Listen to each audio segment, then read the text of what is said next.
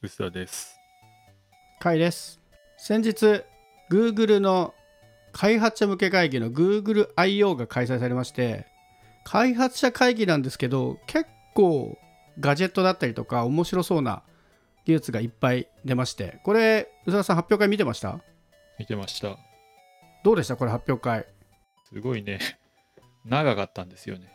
ほ最近コロナ禍以降、だいたいこういう海外の発表会って1時間で終わ終わってたんですよね。録画とかで。録画で1時間だと2時に始まっても3時に終わるんですけど、今回割とライブで、で2時間結局やってて、で、このハードウェア結構ね、あの、ウォッチとか、えータブレットとか、まあ、ピクセルの新しいやつとかいっぱい出たんですけども、これがね、日本時間で言うと3時40分ぐらい。うはい。割とだいぶきついですね。そうそうそう。集中力が完全に落ちてる時にいっぱい出てね、すごい疲れたっていう感想ですかね。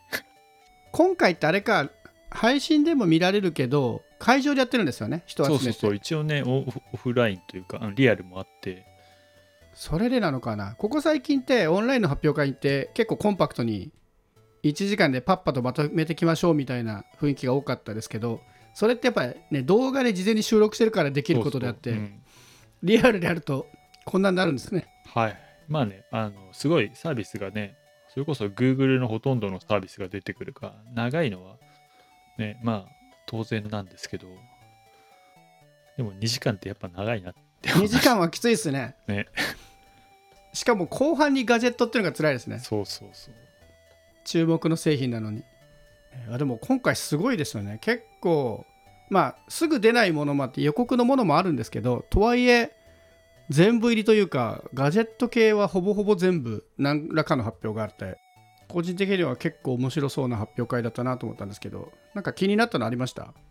この中で。時計かな、ピクセルウォッチですか、ね。あやっぱり僕もピクセルウォッチでした。圧倒的でした。圧倒的。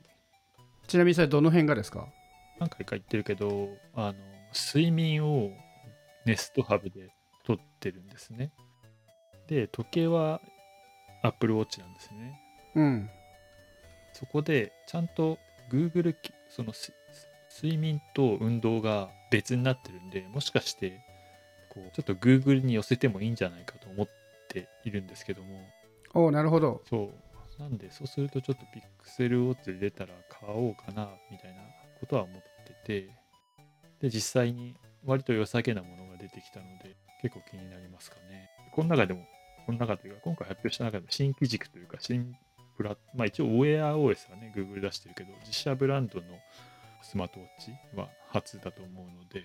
そうですね。完全に初ですよね。Google が出す独自ブランドのスマートウォッチっていうのは。ただ大した情報ないですよね今のところ。そうなんですよね。そう。すごい期待もしてるんですけど値段も分かんないしどうなるかさっぱり分かんない。まあとはいえ僕はスマートウォッチ好きなんでこれは間違いなく買うんですけど僕これの発表のむしろ肝はここには出てきてないんですけど国内の NFC 対応だと思うんですよね。あ要は今やっと NFC でスマホでタッチ決済ができるようになってきてていわゆるそのフェリカじゃない ID とかクイックペイじゃなくてビザのタッチ決済とかがスマホでできるようになってきてるじゃないですか。でずっと Google の WearOS のスマートウォッチも NFC の機能を積んでて海外ではその機能が提供されていて国内でも数年前からできるできるってずっと言われてたんですけどたまに機能が使えては閉じたりみたいなそんな状況が続いてたんですよね。はい。でおそらくさすがにこの Pixel Watch 出すタイミングでは WearOS、Google のスマートウォッチで NFC 決済が開放されるんじゃないかなっていう期待感が僕の中で一番大きいですね。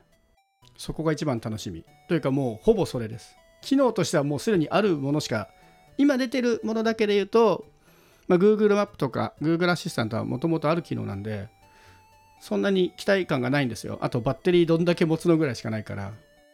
フィットビットでそうそうそう。フィットビットでいいじゃんっていうと。そうなんですよ、まあ、そうなんですよねで僕最近気づきましてうん。僕 Google のスマートウォッチ使ってるのはまあ Apple Watch が使えないからっていうだけの理由なんですけど主な利用機能としては Google アシスタントを一番使ってるんですよ。はい。リマインダーかけたりこれ何分後に何とかをリマインドみたいなのをすごい使っててあとはアプリの通知とアラームぐらいだったら大体僕の欲しいものは満たすんですよねそうで Google アシスタントを使うには WearOS しかないなって思い込んでたんですけど最近なんかスマートウォッチその Google の WearOS とか Apple ではないスマートバンドというか独自 OS のスマートウォッチが結構この辺りの AI アシスタント対応してるんですよね独自実装で。で最近、まあ、結構前からだったんですけど今まさに名前出た Fitbit がえ Google アシスタントと Alexa 両方対応しててしかも Suica 対応しててでバッテリー7日間持つんですよ。あれ？これでいいのではっていう気が今すごいしてまして。ピクセルウォッチ出なかったんで半年ぐらいそれに切り替えようかなって今悩んでます。えはい。正直ピクセルウォッチで何ができるっていうとなんか欲しいけど これでしかできないことは特になさそうに見えるんですよね。そうですね。ただこれが出ることによって Google がやっと本気出してくれることが一番大きいかなと思ってるんですよ。で Fitbit のフィットネス機能統合っていう話らしいんですけど今回のピクセル。あの Fitbit ってもともとあったスマートバンドのメーカーを、まあ、Google が買収して Google のブランドになってるんですけどそのくせ Fitbit のフィットネス機能に Google Fit が対応してないらしいんですよね。はいはい。いろいろ調べたところ。で中間アプリ入れないと同期しないとか多分そのあたりの改善もきっとこのピクセルウォッチに合わせてしてくれるのかなっていう意味でやっと Google 系のスマートウォッチがまともに使える日が来るかなっていう期待感がありますね。言いたいことはそんな感じです。まあでも多分お高いですよこれ。初初期モデルだから。おそらくなんですけどあのフィットビットのブランドは生かすっていう話なのではい。フィットビットが多分数万円台の価格帯のラインアップをしてくるんだとするとまあ45万のアップローチに並ぶぐらいの価格帯は来るんじゃないかなっていう気はしますけどね。まあそれは普通にいくんじゃないですか、うん。4万とか。まあ45万でしょうね。あとは3キュッパだったら安いかなって感じですか、サンキュッパだったら安いですね。あれもうちょいいきそう。あと通信機能入れてくるかどうかとかはありますけど。なんかでも結構良さげなというかあの上位機種っぽいデザインステンレスかなんかだったりあんまり安くなる要素はなさそうに見えましたけどね。まあそもそもアンプローチに比べると Android のスマートウォッチはもう機能的にかなり負けているので頑張ってた Galaxy も今 Google の WearOS と統合して新しくなったんですけど結局 Google アシスタントが使えないとかなんか全部まだ微妙なんですよね。で Fitbit もそういう Google フィット連携ができてないとかいう問題があるのでまあだから今はもうスマートウォッチこれが出たおかげで秋まで買うのを待つのが一番の正解っていう。そんな中僕はフィットビット買いますけど。もう買ったの？いやこれから買います。うんちょっとここ最近仕事忙しかったんで自分へのご褒美に買ってみようと思ってます。あそうですねやっぱりピクセルウォッチが一番面白かったかな。そうですね、まあ、期待というか一番言いたいことがあるのはそれかなって感じですかね。あとは何が出ましたっけ？とピクセルスマートフォンがピクセル 6A と7の予告が出てあとイヤホンのピクセルバッツプロが出てでタブレットでが復活かピクセルタブレットが出ますっていう予告だけあってハードはそんな感じ。あとスマート、変なスマートグラスみたいなのがちょっと出てきますみたいな。そうですねピクセル7もほぼ予告だからよくわからないですよね。よくわかんないです。うん。まあ7の発表時にきっと新機能とかも出てくると思うんでそれ待ちだなと思うんですけどまあピクセルスマートフォンのピクセルに関してはまあね6とか出てるからウォッチほどの新しさやっぱりないですよね。うん。まあそういう意味ではタブレットとしては初めてになるピクセルタブレットも出てきましたけどまあこれも昔を振り返れば一応ネクサスっていうブランドもあったのでネクサスリブランドして復活みたいな感じですよねうん。ネクサスはでも爆安うんうんうんみたいなね。で、結局、Google が安すぎて他が参入できなくて、マーケットが立ち上がらなかったみたいな感じになっちゃったから、今回のは高く出てきそうです。結構高級そうですよね全体的に出てきてる機能を見る限りなんかあれですよね普及させるために安く出すよりは本当にフラッグシップというかこうねあの OEM の人がこうちゃんと参考にするみたいな、まあリファレンス的な作りになってそうに見えますけどね。まあ何もわかんないんですけど。まあでもそっちの方がいいですよね。今 Android タブレットって本当にいいものがないんですよね。やっと最近 Galaxy とか出してきてくれたんですけど。ね。うん。うん。本当になんか安かろう悪かろうのものしかな市場で出てこないのでこういうきちんとしたスペックのいいものと安いのとその中間ぐらいでバランスもうちょっと良くなってくれると。そういう意味での期待ですね。これが出てくることで Android タブレット全体また盛り上がってくれるといいなっていう。でもこれころの期待はあります。中継見てたらあの、うん。タブレットを出しますって言っておおって盛り上がってたんだけどあの2013年って出た瞬間にシーンってなっててめちゃくちゃ面白いあれですねなんかネットミームのあれですね。うおーって盛り上がるの逆パターンですね。そう。やっぱねあのその前にさこれ Android13 があの間もなくですよっていうデモでその中であのこういう大画面対応もすごくやってます。あそうですね。そうそうそういう流れがあってでついにこのタブレットに帰ってきましたっていう流れだったんですね。だからだからこのね13と一緒ぐらいだったら今年の後半にはねみたいな期待が当然あると思うんだけどが2023年？って出て。まあしょうがないですよね。この間で 12L がやっとちょっと出てきたぐらいですもんね。搭載スマホまだないと思うし。この 12L で大画面対応してその次だからまあ来年にはなっちゃうんでしょうね。これね。いやこれは僕みたいな2画面ユーザーとしては大画面って言いながら2画面も結構対応してくれてるらしいんでそうなんだ。すごい期待はありますね。あまあ、いや 12L の時点で2画面対応ちゃんとしてくれてるので、なんかそういう意味ではちょっと懐かしいですけどね、昔 Android ってスマートフォンとタブレットの OS がバラバラで、完全に別 OS だったの。1回統合したじゃないですか。そうでしたっけ？なんだっけ？もう僕もちょっとバージョン覚えてるけど、4K がタブレットでとか、3K がスマホとかいう時代が結構昔あったんですけど、すげえ昔だな。そうそう。それを統合してきたんだけど、今度はそこからまたスマホと大画面を 1OS でちゃんと賄おうってしてきてるのが、なんかまた歴史繰り返してるなって。面白いですね。一方、Apple は完全に分けちゃうっていう、この辺の違いがちょっと面白いですけど。あとはですね、あの、マイナーバージョンアップではあるものの、Pixel Buds Pro。これは地味に気になってますね。あの、すべては装着感なんですけど、僕前のモデルの Google バズすごい好きであ Pixel バズか。めちゃくちゃ気に入ってたんですけどもう唯一の悩みは耳に合わないことだったんですよね。すぐ落っこってくるっていう。僕の耳は特殊なのかな？ね。すぐ落ちるんですよ。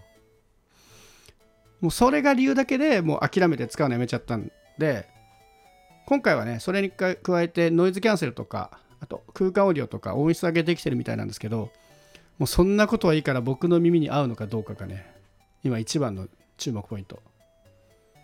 値段もそんなに悪くないですよね。2万3000円とかだったらあんまり値段出てますもんね。うん、以前のモデルもこのぐらいしてた気がするんで全然値段悪くないし。しかもマルチポイントですよ。我らが。あ結構全部入りですよ。ノイキャン入ってマルチポイント対応あして確かにワイヤレス充電できて空間オーディオも入ってるから。前のプロじゃないやつってさマルチポイントだった？じゃないです。じゃない。あなるほど。そうか。そこはでノイキャンも、もないですね。うん、ノイキャでンは、ね、外音取り替えもなかった。なくてよ。なくても別に、まあうん。ノイキャンなきゃ外音は取り込めないかなって。感じうん。そうですね。でワイヤレス充電ぐらいでしたねあったのは。確かにマルチポイントだけでも価値あるかもしれないですそうなんですよ。結構でデザインも結構いいんですよね僕は前のやつデザインも好きだったから。うん好きだった。うん。耳にもあったし僕は結構好きですけどね。いいやでもプロ僕ノイキャンそんなに必要ないな。あ僕もそうです。僕もノイキャンはいらないです。ほとんど使ってない、あんまりいいやって感じ。あの、うん。飛行機に乗らなければあんま意味ない意味ないってこともないけど。そうですね。どっかに閉じこもって集中したい時なんだけどノイキャンすると結構疲れません？逆に、うん僕もちょっとそんな気がするあんま使わなくなっちゃったんだよあなんまりイヤホンのキャンが好きじゃないって感じですか、うん。まあ、なので意外と僕はこれ出たら買うなっていうのが、まあ、ピクセルウォッチとピクセルバズプロは、まあ、間違いなく買いますね。その前にフィットビットも買っちゃいますけど。うん、フィットビットが正直ま欲しくなりましたけど。そうっすね。まあ安いしね。フィットビット安いんですようん。2万円とかで買えますからね、うん、ちょっとつなぎにはいいかなって気がします。あとあれかハード系で言うと AR スマートグラス。昔 Google グラスのがありましたけどそれは忘れたことになって AR スマートグラスになって出てきましたね。これもなんか翻訳できますっていうデモなんですよね。デモをやって、いつとか特にね、でも本当それ用に作るっていうのはある意味分かりやすくていいなと思いましたね。あの何でもできますとかカメラがついててとかなんかじゃなくて、あの会話、あの通訳とかあと手話でしたっけ？手話したしてるところの文字が出てくるみたいな、まあ多分言語の問題もあるとは思うんですけどあのそういうちゃんとしたちゃんとした本当単機能で紹介してるのはいいかなと思いましたけどうん、いや僕これ結構いいなと思ってあんまり AR じゃないとは思うんですけど実際に狙ってる方向って。まあ先ほども話題に上がったピクセルバツも結構近い機能持ってるんですよね。イヤホンに耳つけたままアプリと連携させてあの翻訳機能。で自分はイヤホンで全部翻訳してくれて相手にはスマホ渡さなきゃいけないんだけど結構異次元の体験をできるんですよね。やってみると本当になんか翻訳こんにゃく食べたみたいな感じで向こうは英語喋ってるのに勝手に自分の耳に日本語に翻訳されるっていうのがすごい面白い機能でなんだけどスマホ渡さなきゃいけないとこだけやっぱりネックなんですよね。だからウェイターとかだったら海外のレストランでお店の人に渡すぐらいならいいんだけどね道案内してくださいみたいな知らない人にスマホ渡せないじゃないですか海外で。その点このスマートグラスがどのぐらいの精度があるか分からないけど全部ねメガネだけでやってくれるんだったら面白そうですけどね。どのくらいでも相手の声拾ったりできるのかとかがちょっと分かんないですけど。なんか下手に AR とかいうよりは僕このアプローチの方が現実的だし体験としては今までにない体験できるから面白いな。Google 面白いなと思いましたね。ちょっとこれもアウトプット次第では買ってしまうかもしれない。まあいつかわかんないですかねこれはね。まあそうですね。これどっちかというと本当コンセプトモデルな感じで出てきましたもんね。でいつとか何も言ってないですからね、うん。まあでも結構好きですけど好きというか試したい。最近さこれは楽しそう。スマホとかタブレットあの iPad の時とかも言ったけどそうですね。iPad なね何でもできますっていうのが、うん。本当にもう、あの、うんざりというか、何でもできますって言ってほしくない感じがすごいありますよね。これができますって言ってくれないと、使いこなせない感じが出てきてるので、こういう紹介の方ねが助かるかなと。これは結構面白いそんなガジェットも結構面白かったんですけど結構今回ソフトウェアとかサービスも割といろんなアップデートがあって結構面白かったんですけど薄田さん気になった技術とかありませんでした？地図系がすごい、えー面白そうに見えたんだけど、あんまりちゃんと調べてないんで、よくわかんないけどすごそうだった。なんだっけ ?API、なんとか API の公開。一つはあれですよねあのライブビューでスマホのカメラを使って道案内してくれる Google マップの機能が、まあ、サードパーティーでも使えるようになるっていうこれ結構面白い気がするんですよね多分これすごい、なんか2、3年後ぐらいにすごいことになりそうだなっていう感じ、印象を受けましたね。正確には、なんていうの、イマーシブビュー？あそうですね。そっちもまたありますね。そっちはあれですよ。ストリートビューと 3D マップを組み合わせたようなやつですよね。こっちも面白そうだ。意外と地図面白いですよね今回ね。そうそう、なんだっけ、なんとか、ジオなんとか API、ジオスペシャル API か。いろんな空間が多分本当に AR っぽく見れたりするようになるっていうのは、割と現実味があるなっていう気がしましたね。これ面白いなと思ったのは、まあ、いわゆるこれデジタルツインと言われるトレンドで、ね、現実世界のものをデジタルに双子のように再現しましょうみたいなトレンドの一つだと思うんですけど Google のライブビューとか使ったことあるんですけどまあまあ便利は便利なんですよね Google すごいんだけどでも結局全ての景色を把握するの大変じゃないですかあれってカメラを見せるとカメラに映ってる建物とかから今どっちを向いてるとか次どこに曲がりましょうっていうのを教えてくれる機能だと思うんですけどでもこれサードパーティー開放したことで例えばディズニーランド内で使うとかなったらディズニーランドの映像はもう撮り放題なわけじゃないですか。敷地内でディズニーランドの人たちだったら。だからめちゃめちゃ精度上がりますよね。だから Google 的にもすごいありがたいというかその地図データの向上にもなるしそれを使って自分たちの地図アプリ作ろうっていう人にとってももう自分のとこだけひたすら特化してデータ入れ込んでったらめちゃめちゃ精度が高いですよね。もうそれこそそのスマホを使ったアトラクションとかきっとディズニーランドとかユニバーサル・スタジオでできちゃうんじゃないかっていう。全部を網羅するんじゃなくてもう局所的にひたすらデータ詰め込んだら面白いことできそうだなっていうね期待がありました。地図周りはなんかあすごそうっていう印象でも見てただけなんですけどこれそうですね。特に須田さん言ったようにこのイメイマーシブビュー。こっちはもうまさに動画で見ないと面白さが多分伝わらないですよね。こっちはですねなんかストリートビューをもうちょっと自由自在に操れるというか、まあ、デモでサンプルで出てるのはいわゆる今までもストリートビューを室内で見るのできたんだけどその室内をドローンで飛ぶような感じで映像を描けるっていう。